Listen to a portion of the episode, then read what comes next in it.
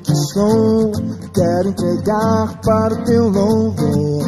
A minha vida pertence a ti e não há nada melhor. Bom dia, amados irmãos. Eu sou o presbítero Rafael Augusto, da Igreja Presbiteriana Nova Aliança, e no estudo de hoje veremos como reconhecer o seu dom.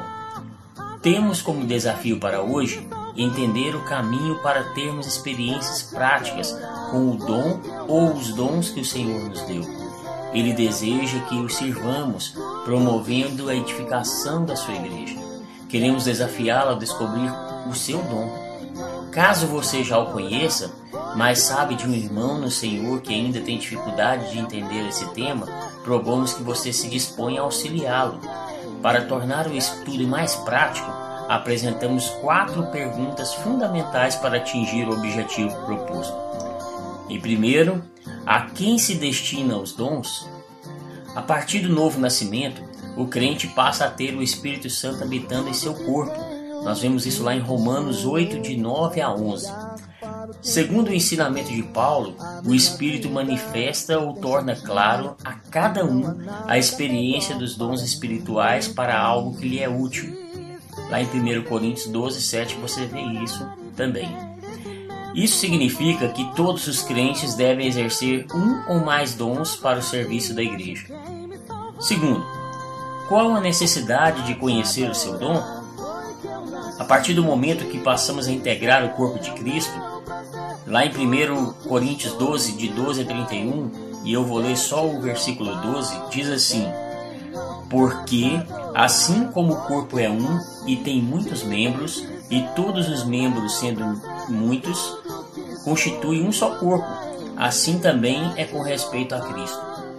Precisamos tomar conhecimento de duas necessidades básicas que veremos a seguir. A. Identificar o que sou no corpo.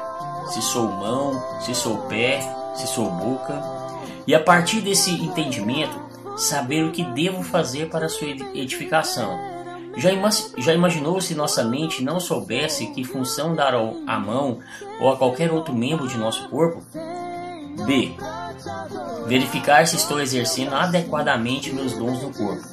Paulo nos ensina que Jesus é a cabeça da igreja e ele dá orientação a cada membro do corpo para que este possa funcionar de forma natural e coerente. Quando o membro deixa de exercer adequadamente sua função, todo o corpo sofre. É só observar uma pessoa que está com dor de dente, uma parte tão pequena do corpo. Certamente essa pessoa sofre com isso. Deus deseja que sua igreja se desenvolva de forma sadia e para isso o crente deve não somente saber qual o seu dever, mas exercê-lo. Terceiro, quais as, as dificuldades para compreender o dom? A. A falta de comunhão com o Senhor prejudica o conhecimento e a prática das Escrituras. B. A falta de visão dos objetivos que Deus tem para a igreja local. O Novo Testamento mostra que a comunidade cristã deve ser composta de crentes que sejam capazes de dar e receber. Por exemplo, nós vemos lá em Efésios 4, de 1 a 16. A falta de compreensão desse desejo do Senhor impede que identifiquemos nossos dons e, consequentemente, deixemos de suprir as carências de nossa comunidade. Não existe a ideia de competição, mas de cooperação e interdependência. C. A falta de conhecimento sobre os dons espirituais apresentados nas Escrituras. Como eles foram usados pelos primeiros crentes, quais os seus objetivos e quais as implicações de conceitos errados sobre eles. D. A falta de uma verdadeira experiência com o Senhor. Lembramos que caso você ainda não saiba qual é o seu dom, é importante analisar se realmente já experimentou a salvação. Se você tem dúvidas e gostaria de mais orientação, sugerimos que procure alguém que demonstre uma verdadeira experiência com Deus para ajudá-lo. Quarto, quais os passos para conhecer o seu dom? Deus oferece alguns recursos para que identifiquemos os dons espirituais. Certamente, o convívio dinâmico com o Espírito do Senhor nos ajuda a reconhecer os dons que Ele nos dá. Deus deseja andar conosco, transformar nossos comportamentos errados, revelar a sua vontade quanto ao exercício e ao desenvolvimento de nossa capacidade para servi-lo. As Escrituras são o recurso mais eficaz para compreendermos o caminho que temos de seguir para a formação dos valores da nossa nova natureza.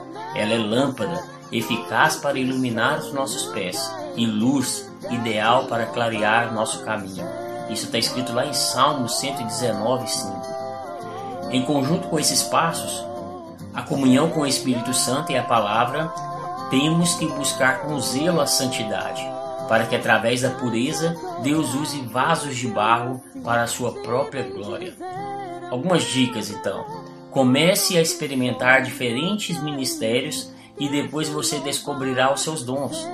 Até que comece realmente a se envolver no serviço, não vai saber do que você é bom. Mesmo lendo todos os livros já publicados, você ainda poderá ficar confuso sobre o que é, é dotado para fazer. A partir daí, e em submissão ao Senhor, buscá-los através de oração e jejum. Oremos. Senhor Deus, nosso Pai, obrigado por este dia. Obrigado por tudo que tu és e tem feito em nossas vidas. Obrigado porque de forma graciosa o Senhor nos deu os dons espirituais para que sejamos ativos e cooperadores com o corpo de Cristo. Ajuda-nos a identificar nossos dons e que possamos usá-los adequadamente para honrar e glorificar o teu santo nome. Perdoe todos os nossos pecados, livra-nos de todo o mal. Em nome de Jesus, amém. Amém, meus irmãos. Que o Senhor abençoe o seu dia. Fiquem com Deus. Não há nada melhor para mim do que